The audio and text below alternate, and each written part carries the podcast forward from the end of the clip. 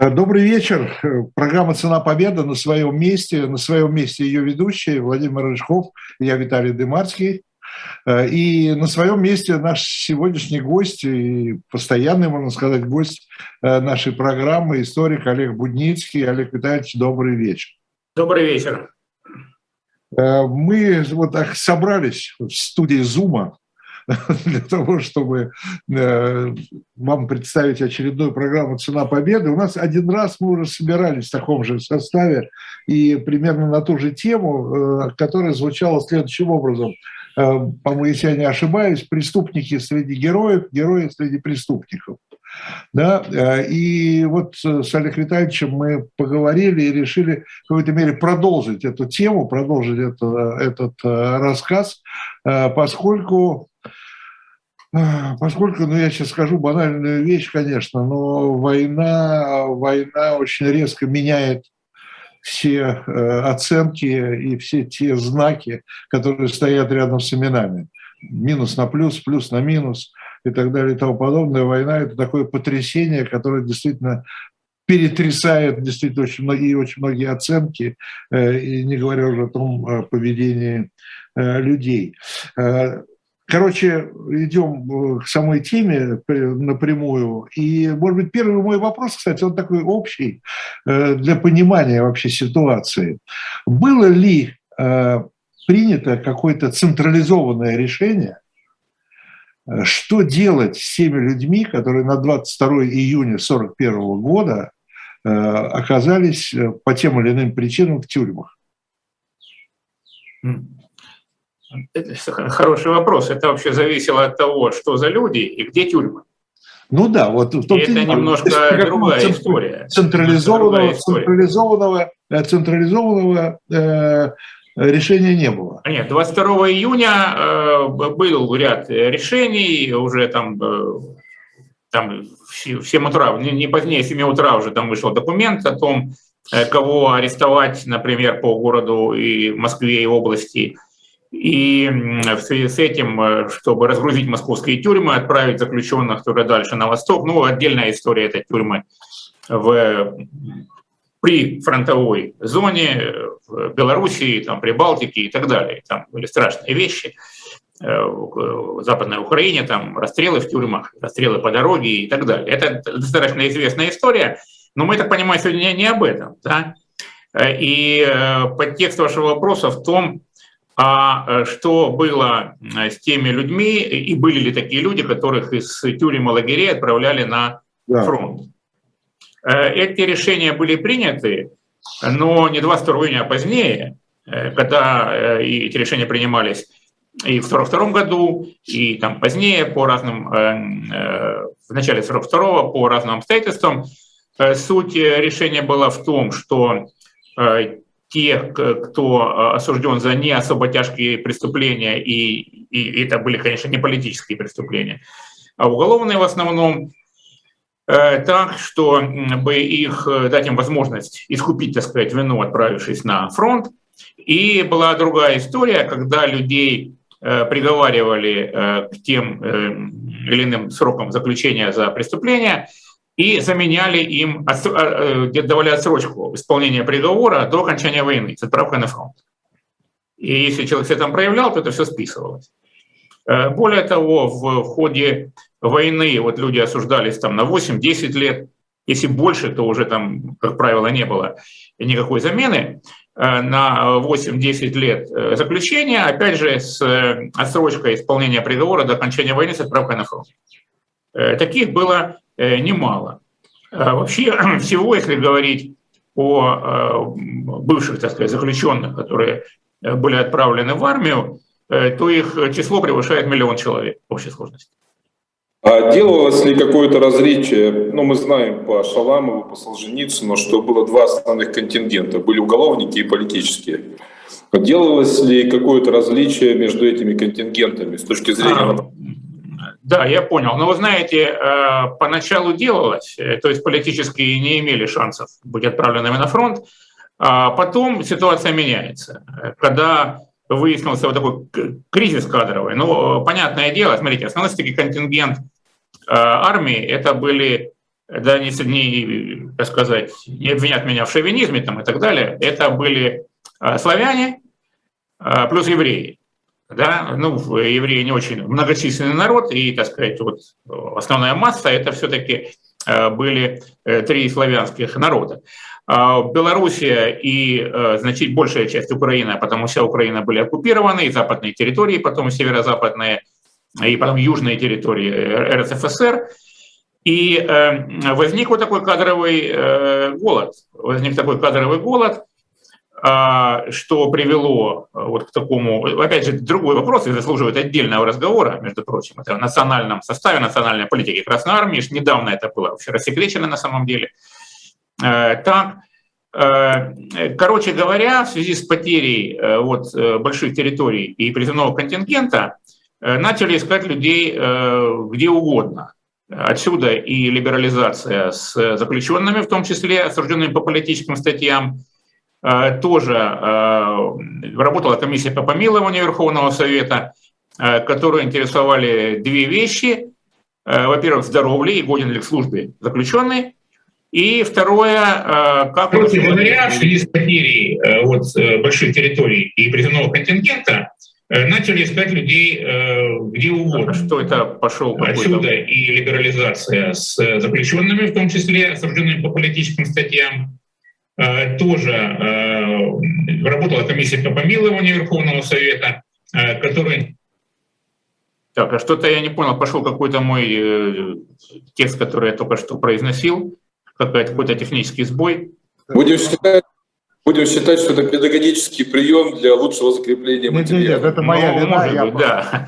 да, так вот и продолжая то, что я говорил, то, что повторно было как-то прозвучало в эфире. Э, и второй момент, который интересовал, это как вообще заключенный вел себя в лагере. Если вел себя э, правильно с точки зрения администрации, то его можно было отправить на фронт. Ну а вот такие очень активно работали там и военные трибуналы, и суды общей юрисдикции, и специальные всякие там суды, и эта машина работала очень активно. Вообще за годы войны, мне приходилось уже говорить, э, было осуждено людей, ну, наибольшее количество людей в любом, по сравнению с любым другим периодом советской истории. Но когда я говорю осуждены, иногда это понимают, что там, там расстрелы и прочее, прочее, не, это не так. Э, там были многие осуждены на небольшие сроки или на отбывание на рабочем месте, там за э, трудовые нарушения и так далее, но огромное количество людей. И э, там, значит, вот такая практика замера наказания отправка на фронт была широко распространена. И вот работала эта комиссия по помилованию и Верховного Совета, и Верховного Совета Союзных Республик и так далее. То есть поток такой был. Более того, если говорить о заключенных, да, то даже собирали сведения и э, вот в моем распоряжении есть эти документы, прямо там поименно, э, кто отличился из заключенных бывших, э, кто отличился на фронте. Такие сведения собирали, ну вот и с тем использовали в том числе, ну и в пропагандистских целях. Вот смотрите, значит, трудный момент, все там, ну, там некоторые там перековались и принесли пользу Родине. Но э, я собираюсь э, говорить э, сегодня вовсе не об этих, не об этих категориях людей, да, а, а о другом, об обычных нормальных людях, ну, которые казались, во всяком случае, нормальными, да, и которые, и почему вот такая вот эта тема, там, преступники, герои, герои-преступники, это не специальная, не специальная такая выборка, отнюдь. Понимаете, в чем дело? Я просто столкнулся с, с таким явлением, да, а, что в различных вот базах данных наших, э, подвиг народа, память народа и так далее, мы об этом вот говорили. Там оказалось э, немало, десятки, сейчас, видимо, можно утверждать смело, что сотни, коллаборационистов, например, впоследствии выявленных и э, репрессированных, и многие из них были расстреляны. При этом они э, успели послужить в Красной Армии, а, да, как там не раствориться, получить какие-то награды, и до сих пор они числятся там, да. И, может быть, правильно, никто же не отменял то, что они сделали.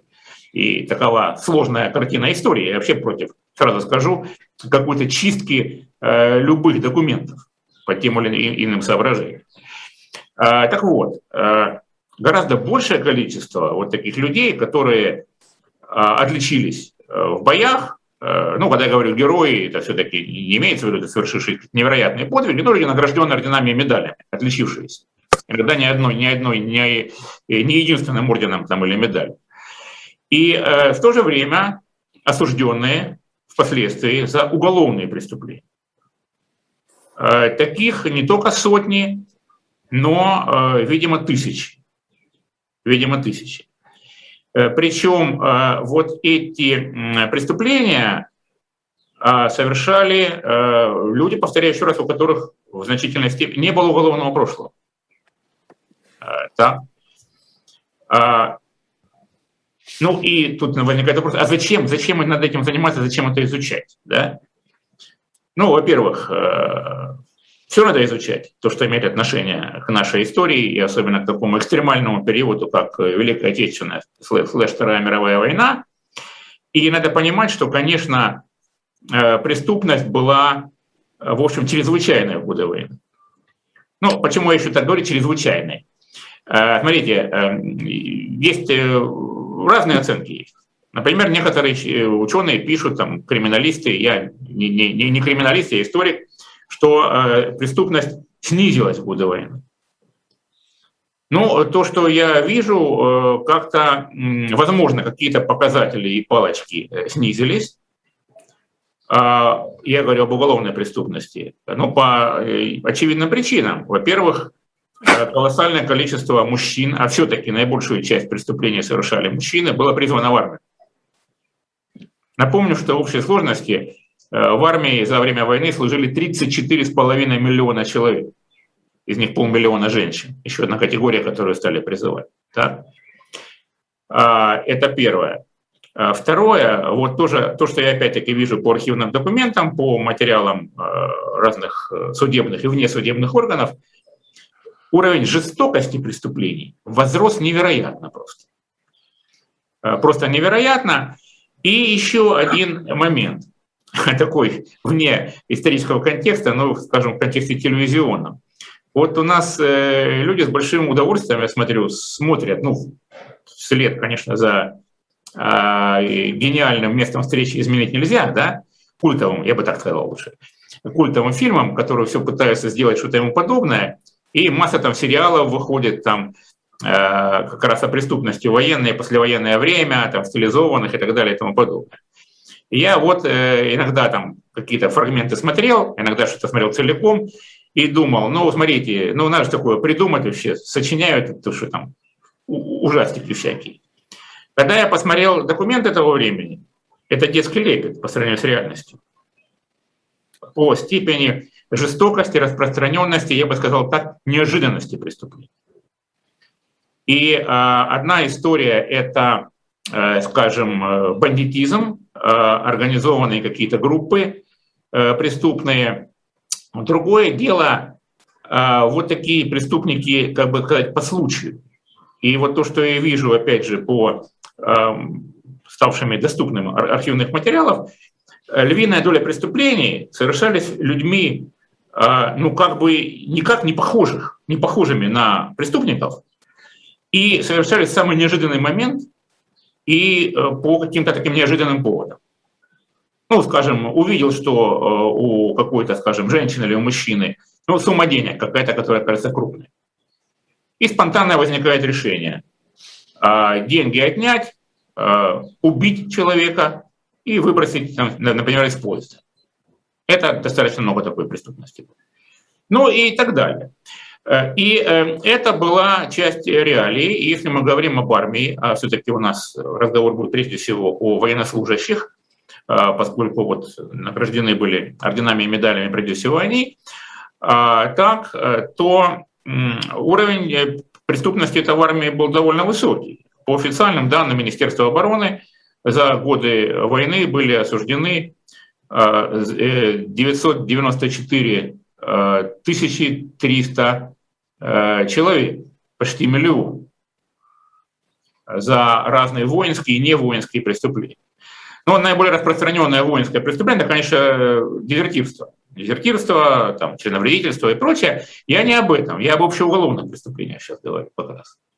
Хотя иногда это трудно разделить, отделить одно от другого. Ну, вот человек там дезертировал и потом стал совершать какие-то преступления с тем, чтобы добыть себе средства к существованию.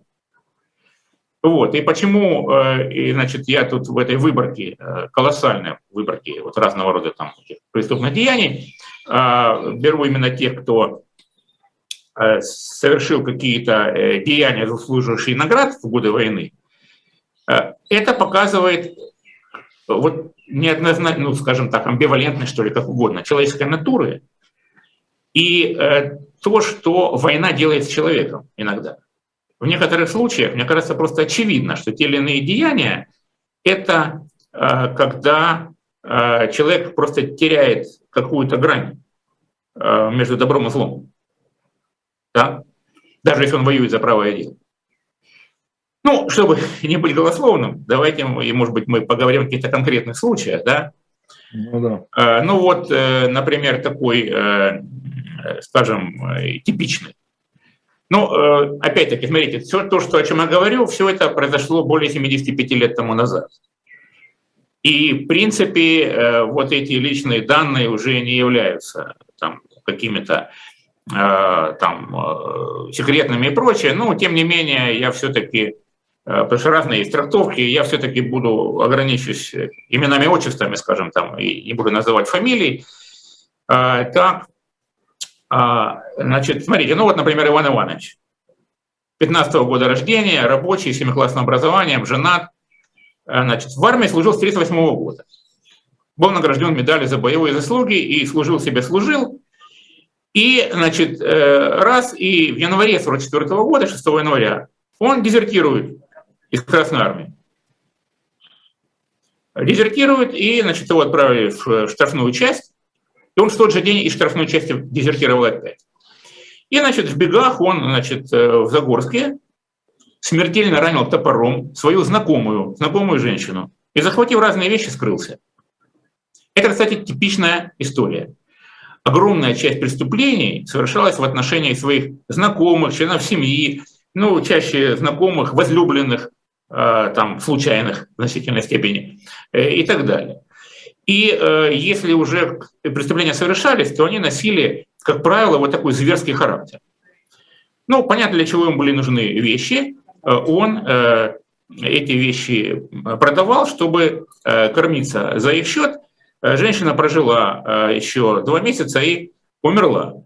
Значит, 18 января этого Баранова, о, прошу прощения, Ивана Ивановича, задержали, э, опять же, за дезертирство, еще не знали его роли в ограблении вот этой женщины, и осудили его к лишению свободы на 8 лет. А дальше происходит то, о чем я вам говорил тут же, с направлением на фронт. Он уже дважды бежал, ему дают 8 лет и опять отправляют туда же. И он в третий раз дезертирует из Красной Армии.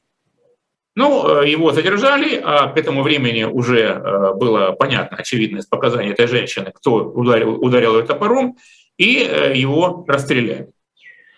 Вот таких случаев достаточно много, когда переплетается воинское преступление с общеуголовным. То есть убежал, чтобы добыть себе средства к существованию, кого-то ограбил, а чтобы о нем не рассказали, убил. Так? Э, и это буквально сотни, если не тысячи таких случаев. Но э, во время войны э, вообще-то человеческие всякие страсти кипели, что называется, и мы тут видим самые разные преступления и на сексуальной почве, и на какой хотите. Тут тебе и какие-то маньяки оказываются, и не маньяки, и, и очень все, скажем так, почти как в кино. Бывает только, повторяю еще раз, в отличие от кино, это все гораздо ужаснее выглядит. И вообще еще такой важный момент. Э, ведь, понимаете, в период войны все, что называется, обостряется. Это вот экстремальное время. И это показывает в значительной степени э, вот такое э, моральное, что ли, состояние общества. И в лучших его проявлениях, и в худших. Но мы обычно изучали больше всего лучшие да, проявления. Но э, без э, изучения общества во всех и, и, его, так сказать, слоях и э, вариантах, ну, наверное, мы э, не будем понимать собственную историю. Но это как бы извиняюсь за то, что вот мы вот такой обсуждаем вопрос. такие вещи. Да, такой вопрос. Да. Такой вопрос. Были ли ужесточены законы? Ну там, условно говоря, ну, воровство и воровство, да, одно дело воровство в мирное время, а другое дело там воровство, я не знаю, в блокадном городе, в блокадном Вы знаете, э, я вам хочу сказать, что э, не надо было ничего ужесточать. Был закон от 7-8, от 7 августа 1932 года, который за хищение социалистической собственности предусматривал расстрел. И он вполне себе действовал в военное время. Были ужесточены законы э, вот, за разговоры, распространение панических слухов, э, была э, трактовка э, более жесткая, 58-10, антисоветская агитация, так, когда применяли часть вторую, а не часть первую этой статьи, то есть расстрел, так, и так далее. Вот по этой части были ужесточения, общеуголовных там были какие-то, но их и без того они были очень жесткие.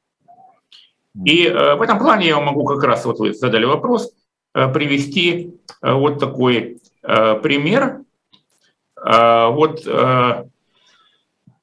человек, ну, я называю, значит, его только имя, отчество, Роальд Иванович, да, вполне себе, кстати, грамотный, с семиклассным образованием, капитан и член ВКПБ, что важно, обратите внимание, он служил заместителем Э, дивизиона артиллерийского по материально-техническому снабжению. И в Красной Армии служил с августа 1941 года, был дважды ранен на фронте, награжден орденом «Красная звезда». Ну, в представлении написано, что за образцовое выполнение э, там, указаний командования. Ну, а э, впоследствии выяснилось, что этот, значит, товарищ капитан нанес государству ущерб на сумму около 470 тысяч рублей – Обратите внимание, сумма, это речь идет только об одном артиллерийском дивизионе. И причем, э, видимо, у него была, что называется, наличность. В процессе следствия он возместил государству свыше 170 тысяч рублей. Ну, что он делал? Ну, например, разбавлял водку. Вот э, кладовщик э, долил водку 47 литров воды. Это только один из случаев. Или не додал военнослужащим дивизиона, но за несколько месяцев, 1150 банок консервов, 11 килограммов сливочного масла. А вот, значит, э, кроме того, например, согласие командира дивизиона, он принял на службу в дивизион дезертира, некоего шофера, который похитил из части автомашину, груженную мясом и мукой. Причем совершенно очевидно, что это было сведомо начальство, потому что он продал это все и из этих вырученных денег 3800 рублей передал этому самому э, заместителю по по э, хозяйственной части. Ну, сразу возникает вопрос, э, возможно ли были хищения в таких масштабах в рамках одного дивизиона, да, без ведома начальства вышестоящего. Думаю, что нет. Думаю, что нет, и то, что вот он с согласия командира дивизиона принял явно значит, на службу человека, который для специальных поручений и прочее, это все Э, как бы говорит о том, что было это поставлено на потом. Так вот, по закону 7 августа 1942 года его привели к расстрелу. Но, правда, заменили 15 годами э, каторжных работ. И что интересно, что вот этот, значит, э, капитан член ВКПБ и расхититель крупный, да, ну, с ним, в общем, в итоге все было хорошо. Он не только был награжден орденом Красной Звезды во время войны, в 1985 году когда вручали юбилейные ордена, он получил, как ветеран войны, э, орден Отечественной войны второй степени. Это вот чрезвычайно тоже любопытная история, да? Э, вот. Любопытная история, всеми уважаемый ветеран, который вообще во время войны занимался тем, что, в общем, воровал. И э, надо сказать, что тоже отдельная тема, судя по документам уже там ЦК ВКПБ и так далее, конечно, хищения во время войны носили очень существенный характер, и э, э, в значительной степени воровали как раз те, кто должен был это охранять. А возможно было, что называется, кровью вот, э, оплатить или там э, кровью расплатиться за свои прегрешения. Я имею в виду, там пошел на войну, да, вот воевал честно, и тебе прощали какие-то твои прегрешения. Такого. Да, можно было, но до определенного масштаба, скажем так. Вот здесь срок 15 лет, если уже к расстрелу приговорили, да, то вряд ли отправят смывать там, вину кровью. И замена 15 годами говорит о том, что в лагерь э, пойдет, значит, этот самый, э, пошел, вероятно, что дальнейшую судьбу я его не знаю, кроме того, что он все это пережил. Возможно, с него была снята судимость, я не называю поэтому его фамилию. Э, но, во всяком случае, это получение юбилейного ордена меня вообще как-то ну, несколько шокировало. Но это не единственный случай, да. Мы говорили там в прошлый раз, когда коллаборационист, приговоренный к расстрелу и виновный в убийствах массовых, да, он, э, ему заменили расстрел в свое время 20 э, годами каторжных работ, и тоже в 1985 году он получил орден как ветеран войны. Действительно участвовал в войне, был ранен, награжден, поэтому его не расстреляли, а как бы вот заменили каторгой. Я, я говорю о коллаборационисте. коллаборационисте в данном случае. Здесь мы видим замену расстрела по статье мирного времени.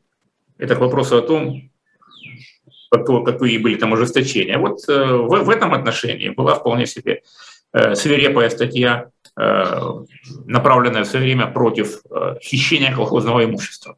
Это статья о колосках знаменитая. Но здесь были не колоски, а больше тысячи банок тушенки там ну и так далее, что была большая ценность в военное время. Вот. Так что, ну, относительно вот, ужесточения репрессий, там, захищения и прочее, ну, знаете, эта тема, она э, была в течение всей войны, я имею в виду хищение, и э, она постоянно проходит и в документах партийных органов, э, руководящих всяких, и в материалах судебно-следственных дел, особенно на железной дороге. Это а вот из этого, из этого почти миллиона, о котором вы говорили, да, людей, которые прошли да. через военные суды, то есть там подавляющее большинство – это дезертирство. Да, да это, это я говорю об осужденных военнослужащих. Военнослужащих. Потому что э, под трибунал шли и те, кто совершал преступления э, в, на территории на военном положении находящихся, скажем, в Москве. Московский суд был, был преобразован в военный трибунал. То же самое вот в Ленинграде, в котором вы находитесь, да, там то же самое. Э, был преобразован военный трибунал, и э, гражданские попадали тоже под военный трибунал. Там большая часть осужденных военным трибуналом – это гражданские, а не военные. А гражданские оставались суды где-то или оставались, оставались, э, ну в глубоком тылу, они продолжали действовать, народные суды, там суды общей юрисдикции, вот, но прифронтовых зонах и, в, и не только прифронтовых, но в крупных там, каких-то важных промышленных центрах, э, там военные трибуналы действовали для военнослужащих или для, в том числе и для гражданских, которые совершали преступления, подпадающие под законы военного времени. Вот так бы я сказал. Олег, а какая была позиция партии? Ну, партия, видимо, понимала, что будет ожесточение, связанное с войной. Партия понимала, что миллионы людей перемещаются из домов на фронт, обратно и так бок, в сторону. Партия, партия как? Она как-то спустя, рукав... спустя э, сквозь пальцы смотрела на вот этот рост ожесточения и преступности, понимая, что условия войны, или сохранялась вот та же свирепость, которая была характерна для 30-х годов? Ну, в течение войны э, шло смягчение приговоров. Смягчение приговоров. Самые свирепые были 41-42 а, так а, потом а, шло, скажем, поначалу приговаривали к смертной там, казни каждого третьего, не означает, что всех расстреливали, я говорю о исходном приговоре, потом значит, каждого пятого, потом каждого двенадцатого.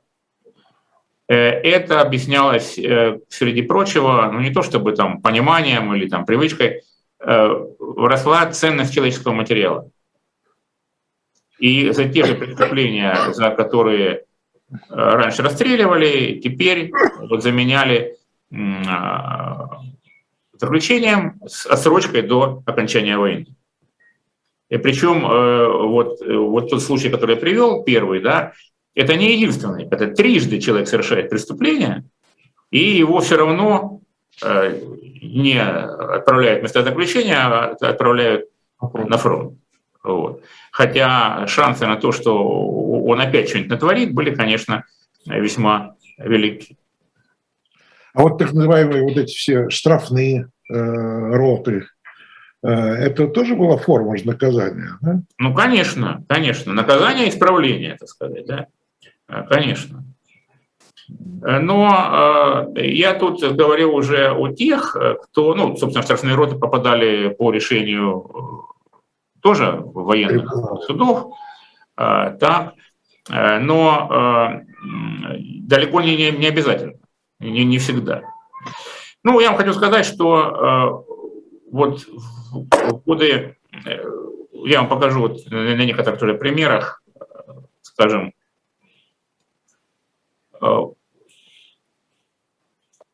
ужесточение, скажем так, э, отношений, что ли, э, между людьми, с одной стороны, с другой стороны, вы знаете, вот очень много самых жестоких преступлений, э, убийства в том числе, совершались вот на меркантильной почве, с целью что-то там получить и так далее. Но вот один случай мне показался примечательным. Ну вот Николай Кириллович, Л, да, э, военный кадровый, кадровый военный, э, причем такой, значит, э, женатый, член, член ВКПБ, с 28 года он был в армии, успел орден Красного Знамени получить еще за участие в боях на КВЖД Китайско-Восточной железной дороге в 29 году, 29 году. И он вообще был такой морской товарищ, и он ждал в Москве морском экипаже назначений. Но в ожидании этого назначения он познакомился в магазине до августа 43 года с некой Марией, ну тут есть фамилия, я не буду называть, и в тот же вечер он пришел к ней в квартиру по улице Горького, где она проживала одна, ну и неоднократно после этого еще оставался у нее ночевать, как мягко написано в приговоре, выписка из приговора. Ну и в одно из этих, во время одного из этих визитов э, вот этот самый э, морской товарищ счел, что, э, ну, обнаружил, что у него, по его словам, исчезли из кителя 1600 рублей денег. Он заподозрил эту свою возлюбленную в этом деле.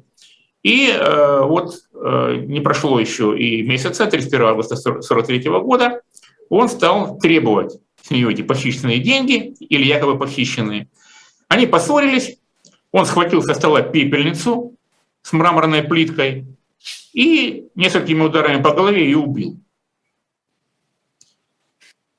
Ну, что вы думаете?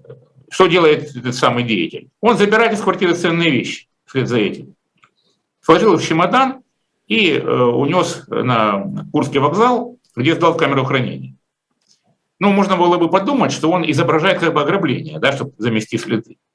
Но он эти вещи вполне себе использовал э, по назначению, когда он получил э, уже э, назначение там, в часть, он на вокзале продал патефон у нее похищенный, у убитой, и отрез. Получил где-то 2650 рублей, ну и поехал к новому месту службы. Ну, в общем, его вычислили, что было не очень сложно сделать.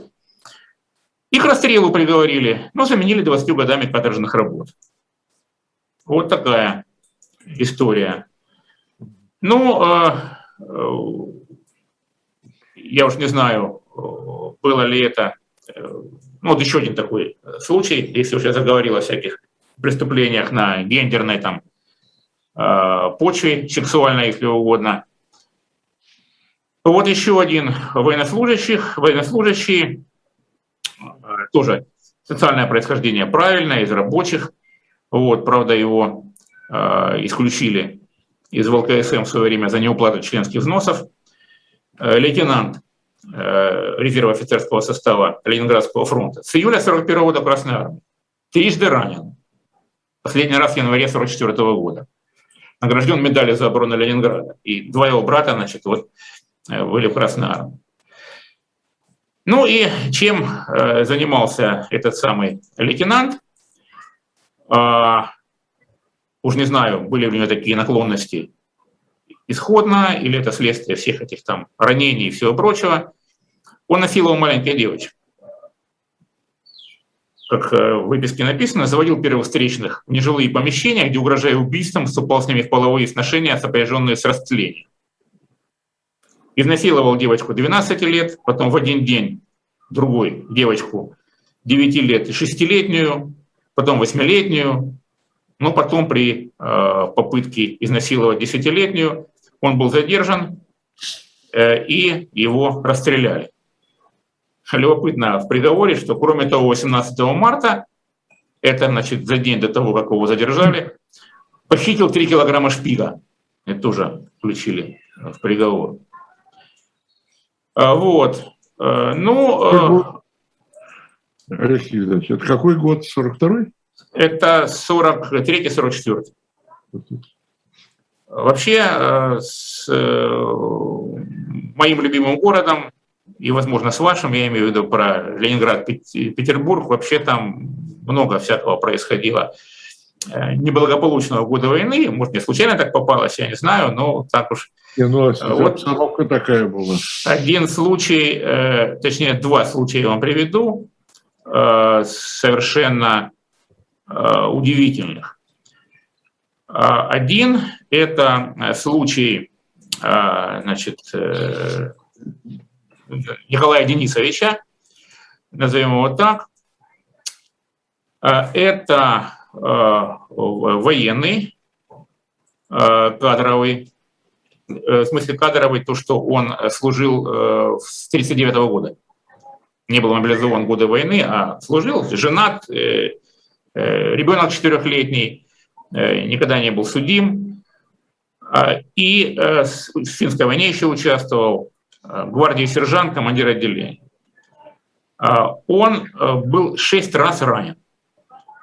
Вот с, за время войны 41 по 44 год. И а, в январе 44 года он был награжден орденом Отечественной войны второй степени, ну, представили красному знамени, ну, потом снизили, это бывает. Вот наградном листе, который, пожалуйста, висит себе на всех этих самых, во всех базах данных. 15 а, января 1944 года во время атаки первой траншеи немцев, а затем во время атаки второй и третьей траншеи, шел впереди роты с лозунгом «За город Ленина вперед!», увлекая своим примером личный состав роты. Из своего личного оружия уничтожил 12 немцев. Ну, что он там говорил в атаке, я сильно сомневаюсь, что он про город Ленина вспоминал. Обычно в атаке военнослужащие какие-то другие слова произносили. Э, вот. Э, так, так же, как 12 э, этих самых убитых немцев, собственноручно это тоже из, так сказать, наградных листов, скорее всего, не из реальности, но не важно. Несомненно, героический такой человек, да. Ну и что этот герой войны делает вместе с своим товарищем, а говоря юридическим языком соучастником, тоже военнослужащим? В марте-апреле в Ленинграде совершили три квартирные кражи. Похищенные вещи продавали, на вырученные деньги пьянствовали. 3 а мая 1944 года вот этот самый Николай Денисович с Красной Армии дезертировал, а 4 мая они, вооруженные револьверами, проникли в одну из квартир в Ленинграде с целью ограбления, но были застигнуты на месте преступления. Ну, один скрылся, а значит, этого самого Николая стал преследовать милиционер, и он его убил двумя выстрелами из револьвера. А потом вернулся в часть. Вот написано, намереваясь там скрыться. Это тут интересный нюанс, да? Вот пишет, что он дезертировал. На самом деле это, конечно, задним числом придумали, что он дезертировал. Он из части уходил, они там грабили, потом возвращались, и их невозможно было найти. И э, так из логических соображений, я не думаю, что это были первые деяния, скорее всего. А так, пошел он третьего как бы дезертировал, четвертого он уже вернулся. Это и, никак. Ну, можно считать дезертирством, но не в той, не в той обстановке. Вот. И э, его э, разоблачили, вот вследствие того, что он, э, конечно, если бы это был не милиционер, кто-то другой, то, может быть, не нашли бы концов, здесь, конечно, землю пояры.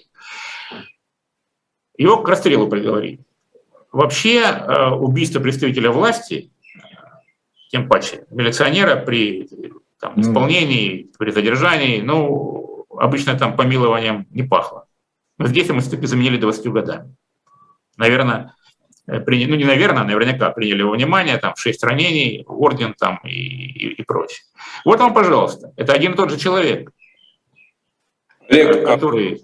Мы говорим, ну, там, условно говоря, как обычные люди совершали преступления. А бывали ли обратные переходы, когда закоренелый матерый преступник в третьем поколении, убийца, вор или мошенник, вдруг, оказавшись на фронте, становился прославленным героем и примером для всех коммунистов? Такое ну, вы знаете, это сюжет для другой передачи. Вот. Насчет матерого закоренелого, я не думаю, что таких на фронт отправляют.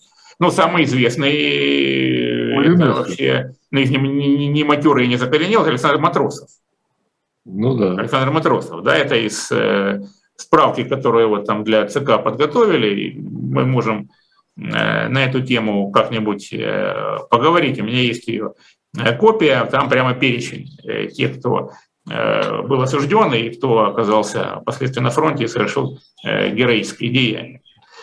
А, так, кстати, э, Маринеско, про Маринеско говорят тоже, что он был. Ну, по-моему, это уже было наоборот, по-моему. По-моему, он э, что-то такое натворил уже после того, как совершил эти самые героические подвиги.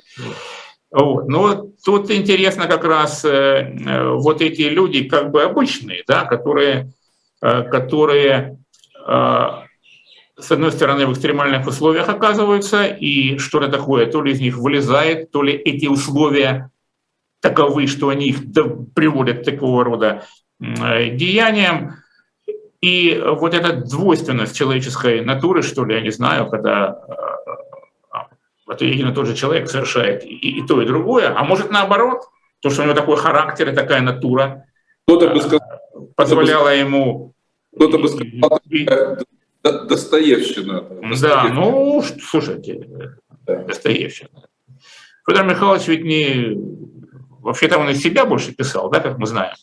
Вот. И сам прошел через много чего. Но старуху процентчество не убивал, да, как мы понимаем. Но э, будем надеяться. Есть черты в его биографии такие любопытные. Ну, это Достоевского можно поговорить. Я тоже не, не против, но в другой раз.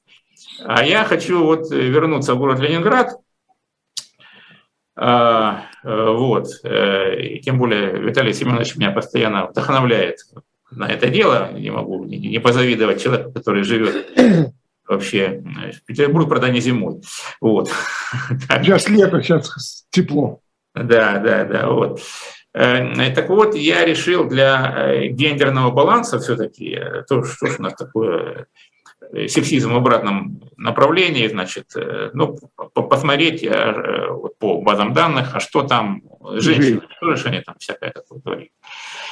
И я вынужден признаться, что, ну, я не думаю, что это, так сказать, норма, но мне попалось как раз, наверное, самое, одно из самых ужасающих преступлений, которые я вообще, просмотрев тысячи, наверное, всяких таких вот судебных дел, увидел. Э, это три женщины. Э, три женщины, они э, такие полугражданские, ну, работали на режимном заводе. Это завод номер 349 имени АГПУ, известный тогда как ГОМС, государственная оптико-механическая, оптико-механический завод, а ныне это всем известный ЛОМО или ЛОМО, не знаю, как правильно делать ударение. Да? Одна служила заместителем Э, вот, эти самые охраны, группы вахтеров, точнее, э, вахтером, другая просто вахтером, а еще одна была, значит, заведовала бюро пропусков. Ну, такие, тут я думаю, что вполне можно называть их фамилии, простые такие русские фамилии Горохова, Э, Горохова, Лужкова и, э, и Астахова, да, э, чем, так сказать, отличились в кавычках эти дамы в период с июля 42 по апрель 44 года. Они убили и расчленили 8 женщин. Причем эти женщины были все их знакомые, а некоторые были из них, видимо, большинство сослуживицы. Причем убили они их с целью ограбления. Целью ограбления, ну, слушайте, никакими такими богатствами они не обладали, ну, что можно было, то, значит, и брали. Э, трупы они расчленяли, разносили э, по разным концам города, а головы обжигали, ну, чтобы их нельзя было узнать. Вот. Ну, конечно, мне тут всякие черные остроты приходят на ум, но я от них воздержусь, я думаю, так у всех возник образ да, а, особенно с недавними там, а, относительно недавними событиями а, в Питере. Здесь, так, здесь значит, в Петербурге, да. В Петербурге уже, да. Значит, они, э, э, их, в общем, в итоге взяли с поличным. То есть два года это продолжалось, и как бы не могли найти концов. Но в итоге взяли с поличным, они задумали еще два убийства, и здесь что-то не, не, не заработало. И там у одной из них, на квартире одной, чаще происходили эти убийства, э, там нашли э, топор, пилу, вот, чемодан со следами крови там, и так далее. Э, вот такие бывали вещи. Обычные женщины, ничем не примечательные. У одной муж был призван в армию и пропал на фронте, ребенку 8 лет – Э, Еще одной, она уже была вдова, муж погиб, ребенку 10 лет. А третья соучастница, ей было там, около 20 лет, плюс-минус во время совершения преступления, та была одинокой. Вот.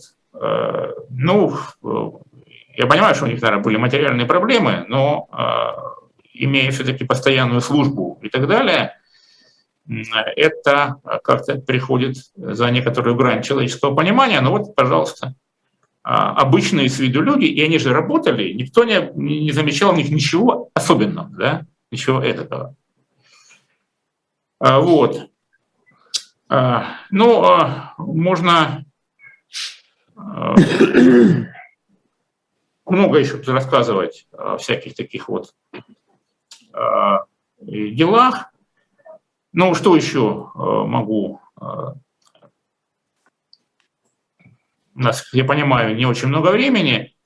У нас э, Скажу, еще, что... у нас еще да? 10 минут. А еще 10 почти минут. 10 минут. Ага, ну хорошо, тогда я вот о чем хочу сказать, что колоссальную роль еще в преступлениях играла, конечно, пьянка играла пьянка, э, значительное число преступлений совершалось в состоянии алкогольного опьянения. Ну, опять-таки, э, нормальный человек, наверное, э, даже в состоянии алкогольного опьянения не, будет убивать других людей. Но вот уже после окончания войны вот такой молодой парень, ему 20 лет было, в армии он с 43 года служил, с 18 лет, был награжден медалью за отвагу. Э, ну, э, фамилия очень распространенная. Э, так, Александров, вот, Геннадий. За отвагу медаль получил за то, что он отличился в, он связист был, обеспечил бесперебойную часть в бою там в июле 44 года, восстановил 8 порывов и так далее. Уже после окончания войны 15 мая 1945 года. Вместе с еще одним сержантом и красноармейцем он совершил самовольную отлучку из расположения воинской части. А, они зашли а, в дом чехословацкого гражданина Новака и стали распивать спиртные напитки.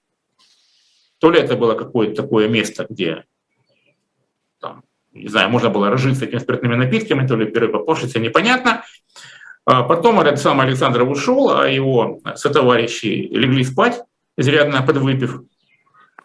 По возвращении Александров выстрелом из пистолета убил Новака, а затем с целью скрыть убийство убил обоих своих спавших товарищей. А причем у одного из них не забылся таки снять часы. Вот. Но когда на суде пытались от него добиться, за что он вообще убил вот этого чеха для начала, а потом уже как следствие, чтобы скрыть преступление, убил двоих своих сослуживцев, он сказал, что он его застрелил, потому что тот долго не открывал ему дверь. Ну, э, его, э, в общем, расстреляли за тройное убийство. Э, ну вот, что приходит на это, конечно, версия не, не, не адекватности совершившего преступления. Вот. Но, видимо, все-таки без накачки алкоголем, возможно, этого бы не произошло. Или э, вот тоже еще один э, случай э, с этим связанный. Значит, это член военнослужащий, лейтенант интендантской службы, тоже происходит дело вскоре после войны. И вот этот самый Борис Андреевич, уроженец города Саратова, он, значит, куда-то э, на автомашине ехал там с э, младшим лейтенантом и шофером. Это июнь 45 года, дело происходит на территории Литвы. Они обменяли машинное масло на самогон и его распили. Э, после этого вот этот самый Борис, увидев, что водитель имеет при себе трое ручных часов, часов решил его ограбить. И из кузова автомашины через э, заднее стекло кабины он в этих своих сослуживцев произвел 7 выстрелов из револьвера. Одного убил, а другой с четырьмя огнестрельными ранениями он э, выжил. Э, ну, спрашивается, на что вообще он рассчитывал. Он объяснил то, что у него возникла с ними ссора, и он как бы защищался. Потому что он стрелял, так сказать, через заднее стекло кабины. Но это все, конечно, была Филькина. И к вопросу о том, а, о жестокости или не жестокости судов. А, его привели к расстрелу и заменили 20 годами каторжных работ. А, это как раз свидетельство даже не то чтобы э, вот этого смягчения, объяснявшегося, э, с моей точки зрения, ну и судя по там, некоторым бумагам, очень рационально возросла ценность человеческой жизни, да, и э, лучше было, полезнее отправить человека на работу, чем его просто уничтожить. Олег Ильич, ну, вот, ну, наверное, э, нужно, да, наверное, нужно еще иметь в виду еще один фактор, то, что все-таки на руках у людей было оружие. Конечно. Да, конечно. Что, конечно. Что, это, что, конечно, это военные, да. этого. И, и, конечно, вот эта смертоносность, да, смертоносность, она объясняет, ну, объясняется наличием оружия на руках. Но я вам хочу сказать, что э, масса убийств, масса а, была осуществлена, и в том числе военнослужащими, подручными средствами. Топор чаще всего фигурирует, а, ну и много чего другого, колюще, режущего. Да? Ну и а. второй, наверное, фактор – это просто обыденность смерти на войне. Привычка к убийству, к смерти, конечно. Э, и, э, конечно, э, вот у нас же и толком не изучали и не считали даже это как бы такой важной причиной, ну, скажем, особого отношения к тем или иным военнослужащим, шел, то, что называется шел-шок, да, вот этот психический шок от э, ну, да. военных самых действий. И это стало у многих вылезать э, после окончания войны. Вот э, еще один такой случай, когда значит, вот один военнослужащий, он 24 -го года парень, на войне с 42 -го года, то есть 18 лет, награжден двумя медалями за отвагу, и его отправили на курсы младших лейтенантов. Война кончилась. Да? Э, парень на курсах младших лейтенантов. Э, с его э, четырехклассным образованием, ну, в общем, это как бы какая-то перспектива. Тем более, наоборот, там людей увольняли из армии. И вот тут-то он, значит, 19 мая дезертирует из армии. Причем украл сапоги у курсанта другого, револьвер и ручную гранату.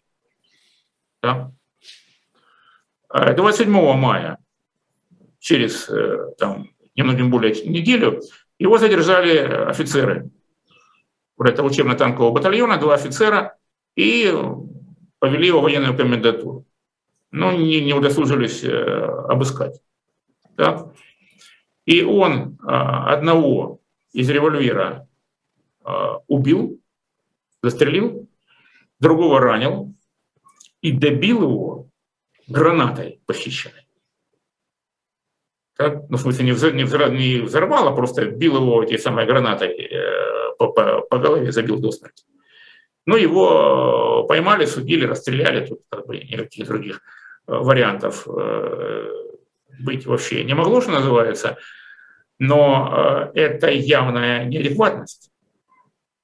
Да? Ну, там на адекватность же не проверяли, наверное, в военкомате, когда брали в армию. Там ну, когда брали, критерии, критерии... когда брали, он вполне мог быть адекватен. Да? Это было в 1942 году. Тоже верно, да. да ну, война, что... война, война, наверное, псих, психологически, психически действует. Совершенно верно. Это еще один, еще один э, фактор. Еще один вот теперь уже наше время точно истекло. Э, спасибо Олегу Будницкому. Не очень веселый рассказ но это тоже составная часть истории, это история войны, и это тоже было, и это надо знать. Да, надо понимать, что это такая не, я не, хочу, розовая, не розовая картинка, да, когда все. Я хорошо. хочу добавить по заключительному слову, Виталий Научный, прошу прощения, что это сказать, да, да. вмешиваюсь, но э, дело не только в этом. Это ведь такой срез, это картинка, частичная картинка истории советского общества. А, понимаете, это как бы вот эти люди, прошедшие через 20-30-е годы, через это все, и поставленные в экстремальные условия, и для одних это стало высшим их подъемом жизни, а для других это стало низшей точкой падения. Но мы должны изучать, разумеется, все. Спасибо. Была программа «Цена победы». До встречи. Всего доброго. Спасибо.